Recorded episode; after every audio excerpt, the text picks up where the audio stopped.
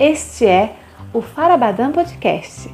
Conversas e histórias para enriquecer a alma e brincar com as palavras. Produzido por Mônica Fernandes e Marcela Godinho. Mônica é professora, poeta, cantora. Aliás, ela é tanta coisa legal que nem caberia aqui. Conta histórias como ninguém e tem uma voz que faz todo mundo se encantar. Marcela é professora, artista e desde que se entende por gente, tem a palavra como amiga. Quietinha em seu quarto, escreve poesias que não mostra para quase ninguém. Vamos começar? Farabadam!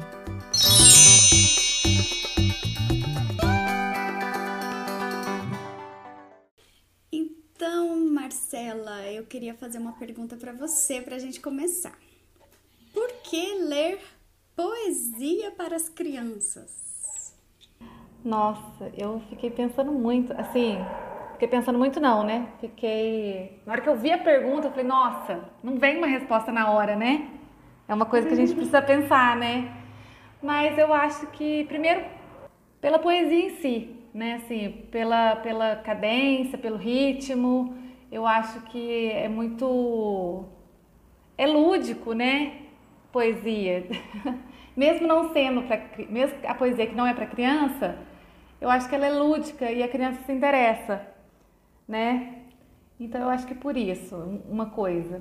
E segundo, porque eu acho que assim, é, enxergar a poesia como uma obra de arte mesmo, né? E daí pensar que todo mundo tem o direito de conhecer poesia, né? Como se fosse como se fosse um direito mesmo, assim, igual comer. e ter casa. Não sei. Então eu acho que é por isso. Legal. É, eu penso nessa pergunta analisando a diferença entre poema e poesia. Eu vejo muitas, muitos professores lendo textos em versos, né? Que são os poemas, por causa de rima, mas muitas das vezes o professor não conhece o trabalho poético da linguagem. E aí a gente tem que pensar nessa questão assim da beleza da criação, né? Então, a poesia a gente consegue perceber em várias linguagens, né? Não é só no texto. Sim. Mas no texto a gente consegue perceber pela brincadeira com as palavras, por criar novas palavras, pelas metáforas, pela imaginação é, isso é um trabalho muito mais importante do que a questão de rimas. E às vezes muitos professores ficam assim apegados à rima, aquelas quadras, né? Que parecem aqueles acalantos. E, e, eles acham que isso é poesia, né? Na verdade, isso é poema, são textos escritos em verso e que tem rimas. Mas isso não necessariamente é poético, né? Porque às vezes falta imaginação, falta criação, falta trabalho literário ali. Né? Então, quando a gente entende essa diferença, a gente consegue perceber a importância, o porquê de ler poesia para as crianças, né? Porque a poesia ela vai despertar aí essa, esse lado criativo, esse lado crítico, essa forma de ver diferente, né, o mundo, as pessoas, as coisas. Então, por isso que, na minha opinião, eu acho que tem que se ler poesia, né, para as crianças. E você dedicaria um tempo da rotina da semana para esse trabalho? Porque se eu dedicaria, né? Como professora, assim, você teria um tempo reservado na rotina para ler poesia? Assim, de, de, de minha parte, do meu gosto, sim, mas eu não sei como é que isso seria recebido pela escola, né? Pela supervisão e direção e tal. Mas eu sim. Inclusive fiquei pensando por que, que eu nunca fiz isso até hoje. eu, é, a gente, a gente, né? Ainda mais para criança, parece que poesia a gente lê menos, né? A gente, adulto, já lê menos poesia, né? Uhum. E a gente parece que lê menos ainda para as crianças, né? Mas então talvez por isso daí teria mais teria que ler mais mesmo, né? Seria um motivo de ler mais a poesia para criança, né? Com certeza. Eu acho, eu faria é, um, um, horário específico da rotina, justamente por esse motivo que você citou, de que a gente lê pouco poesia para nós e para as crianças. Então, imagina que momento maravilhoso seria se a gente tivesse um horário específico, né? Então, toda segunda-feira, para começar o nosso dia, né, depois de fazer a recepção das crianças, nós vamos sair, vamos para uma árvore, vamos para o pátio, vamos para um lugar diferente. O professor faz a leitura daquele poema, né, da, daquele poema poético para as crianças, conversa com elas, né, sobre a poesia. Então, só esse momento, essa saída, esse momento específico, é, esse momento em que ela interage né, com a linguagem, essa discussão, a volta para a sala, isso já torna esse momento especial. E o que faz as crianças se apaixonarem pela leitura. Então, elas vão ficar sempre muito encantadas com o texto, né? Porque aquele momento que o professor dedicou para é, um poema ou dois poemas, ele é muito importante, ele é muito mágico. E aí, uhum. se a escola questionar, na minha opinião, a gente deve escrever na, na rotina de trabalho que nós estamos fazendo interpretação de texto.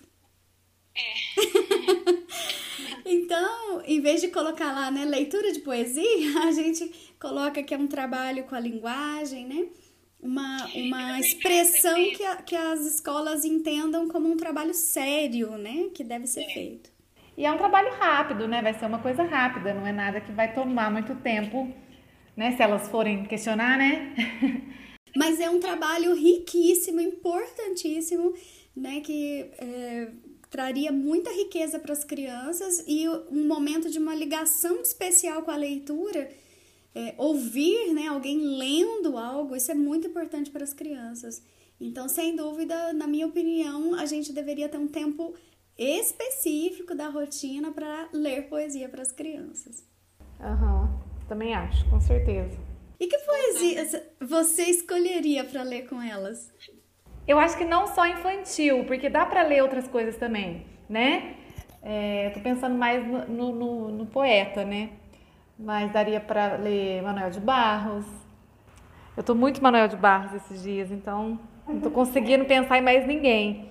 Mas Vinícius Moraes, né, que tem também poesia para criança. Enfim, não, não, sei, não sei, mas, mas daria para ler bastante coisa. Uhum.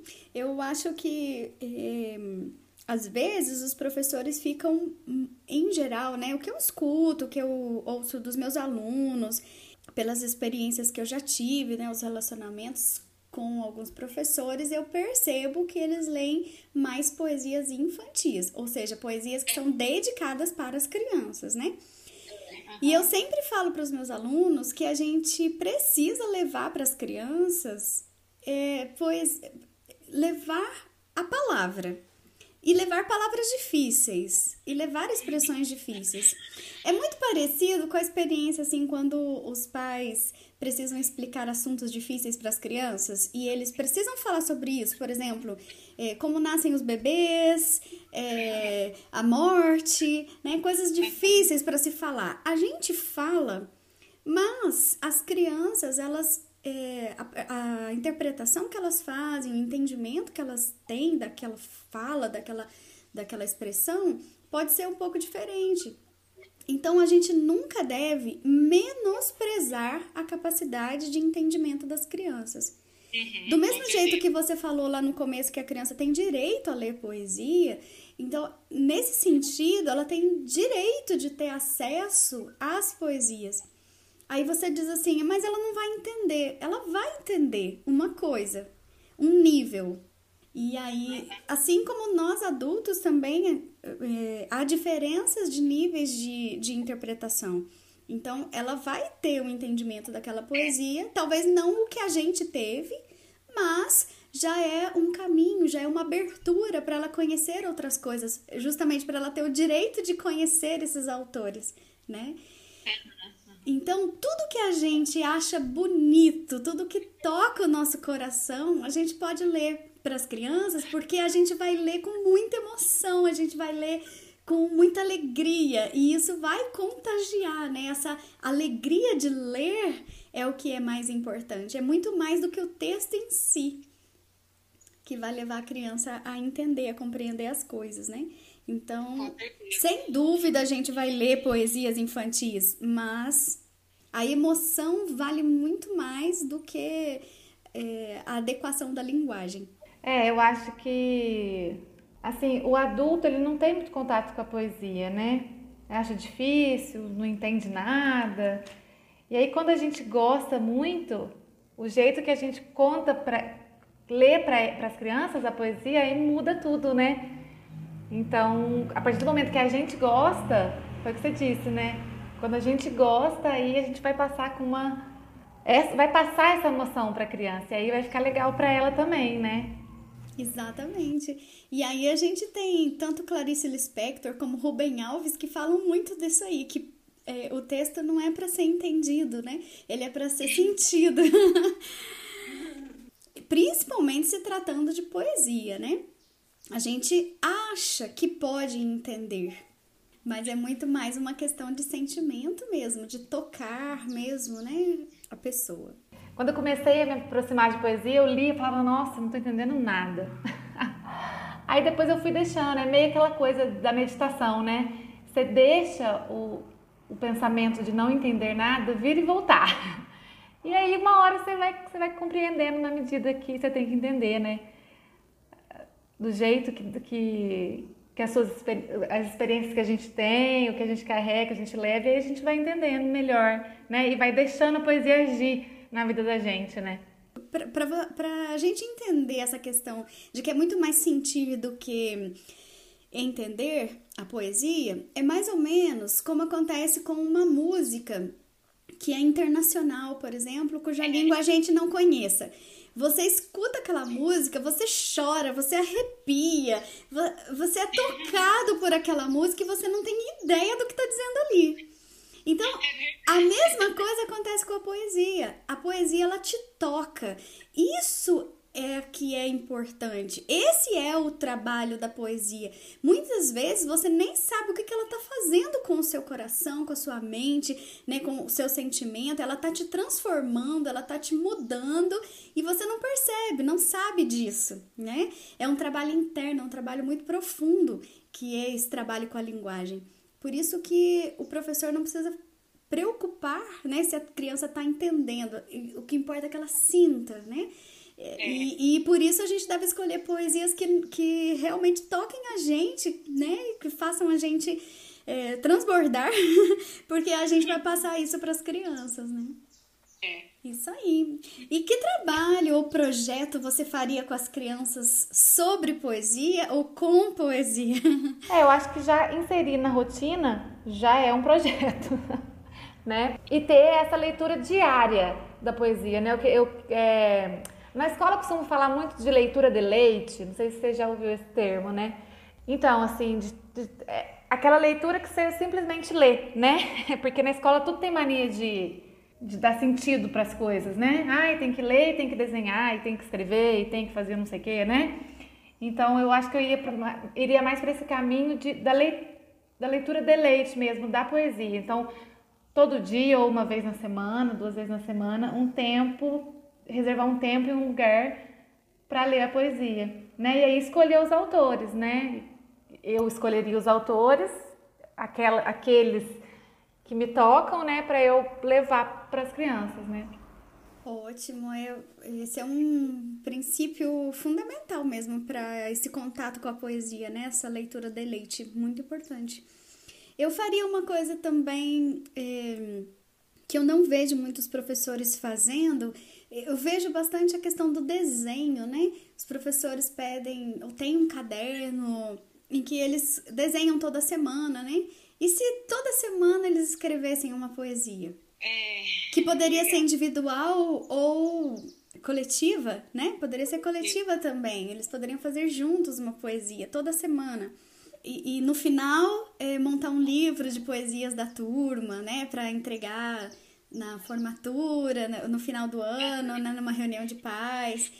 Então, Seria um trabalho bem interessante que colocaria as crianças em contato aí com essa linguagem. E nisso o professor, no, no, durante o trabalho na sala de aula, ele poderia é, como ele tem um repertório maior, né, de vocabulário, por exemplo, ele poderia discutir com as crianças, né, novas construções, novas palavras, brincar mesmo com as palavras, ajudar as crianças a perceber essa criação.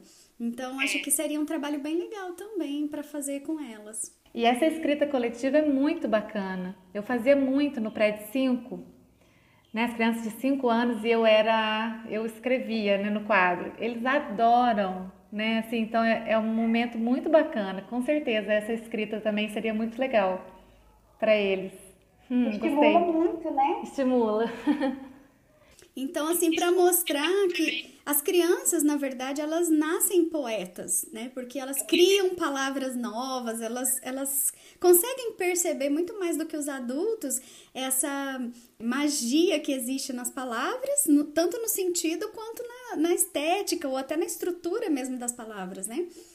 E a gente precisa uhum. explorar isso né? É, então, tá certo, é o momento da leitura, de conhecer os poetas, né? Os, os clássicos, de conhecer o, o, o, o que já se escreveu nesse mundo é um trabalho importantíssimo, esse é um dever da escola.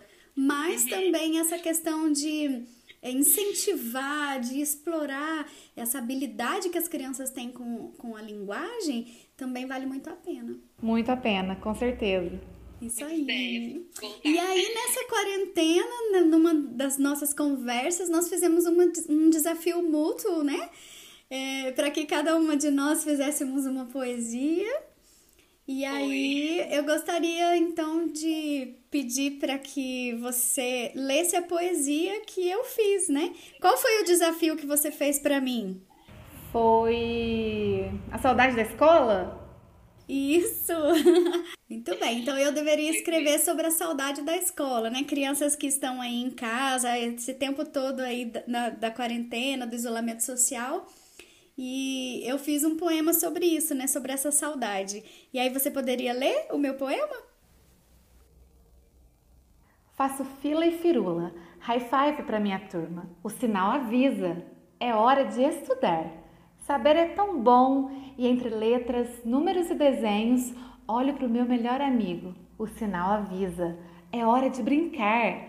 Bola, peteca, corda, alegria, aglomeração e movimento. Viva o jogo, viva a correria. Olho para o meu melhor amigo, o sinal avisa. É hora de sonhar. Entro na história, imagino o castelo, o dragão, a bruxa, o monstro e o final feliz. Olho para o meu melhor amigo. O sinal avisa. É hora de ir embora.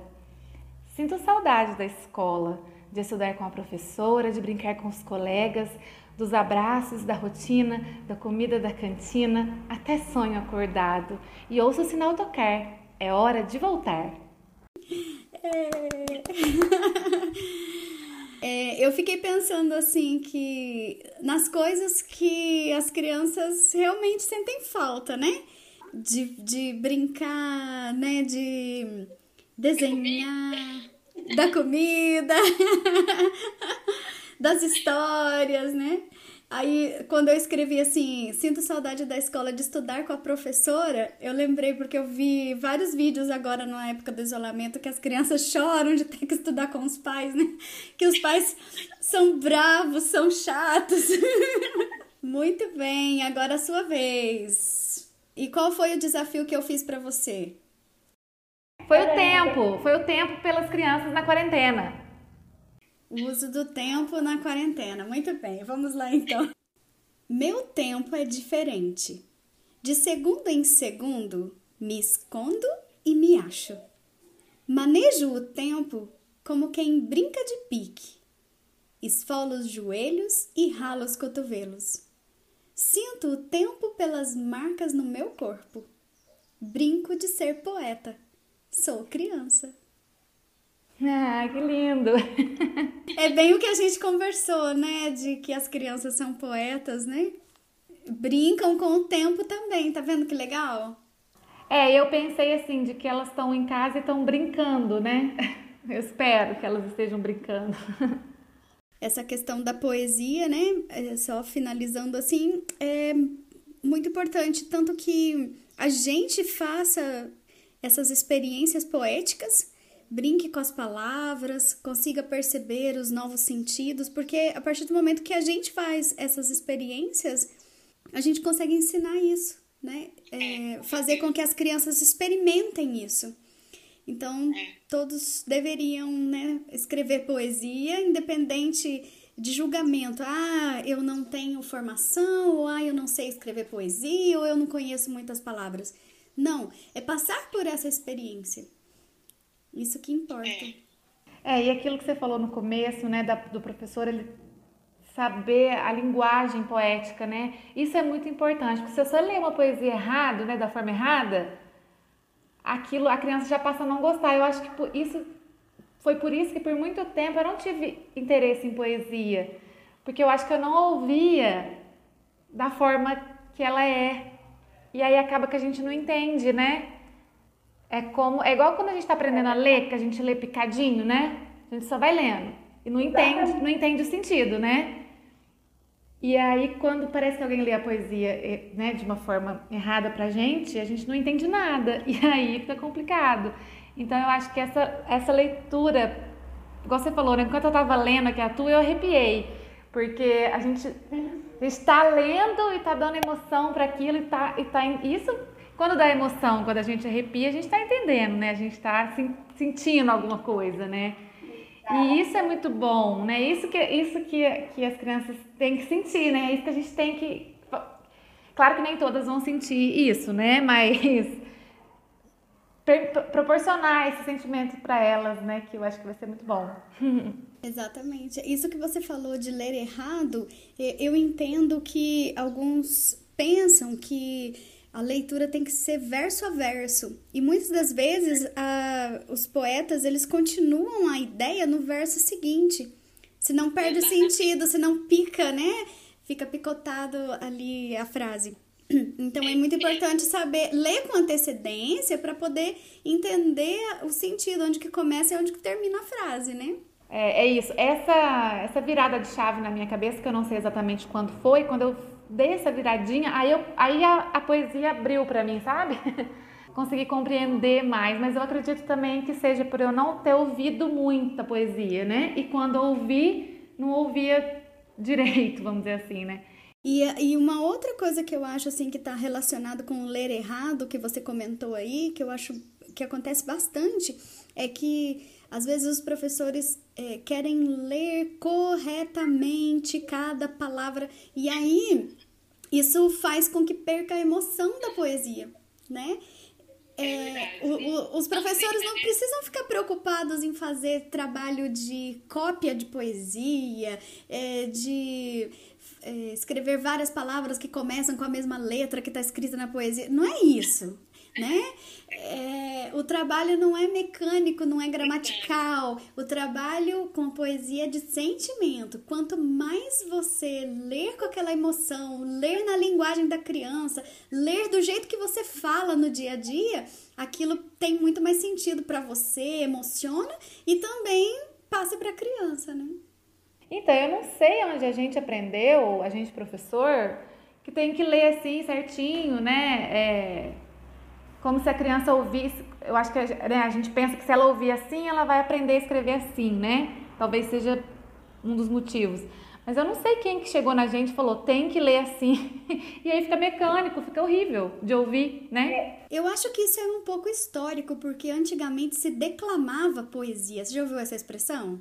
É, uhum. Então, o declamar poesia era uma coisa assim suntuosa, era uma coisa que parecia oratória, né? Parece assim os discursos políticos, né?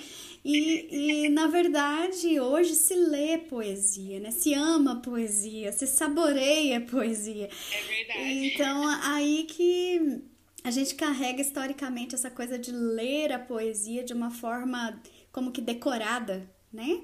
E a gente tem que tirar isso agora de mente, porque não é assim que a gente vai conquistar a paixão das crianças pela leitura, especialmente pelo texto poético, né?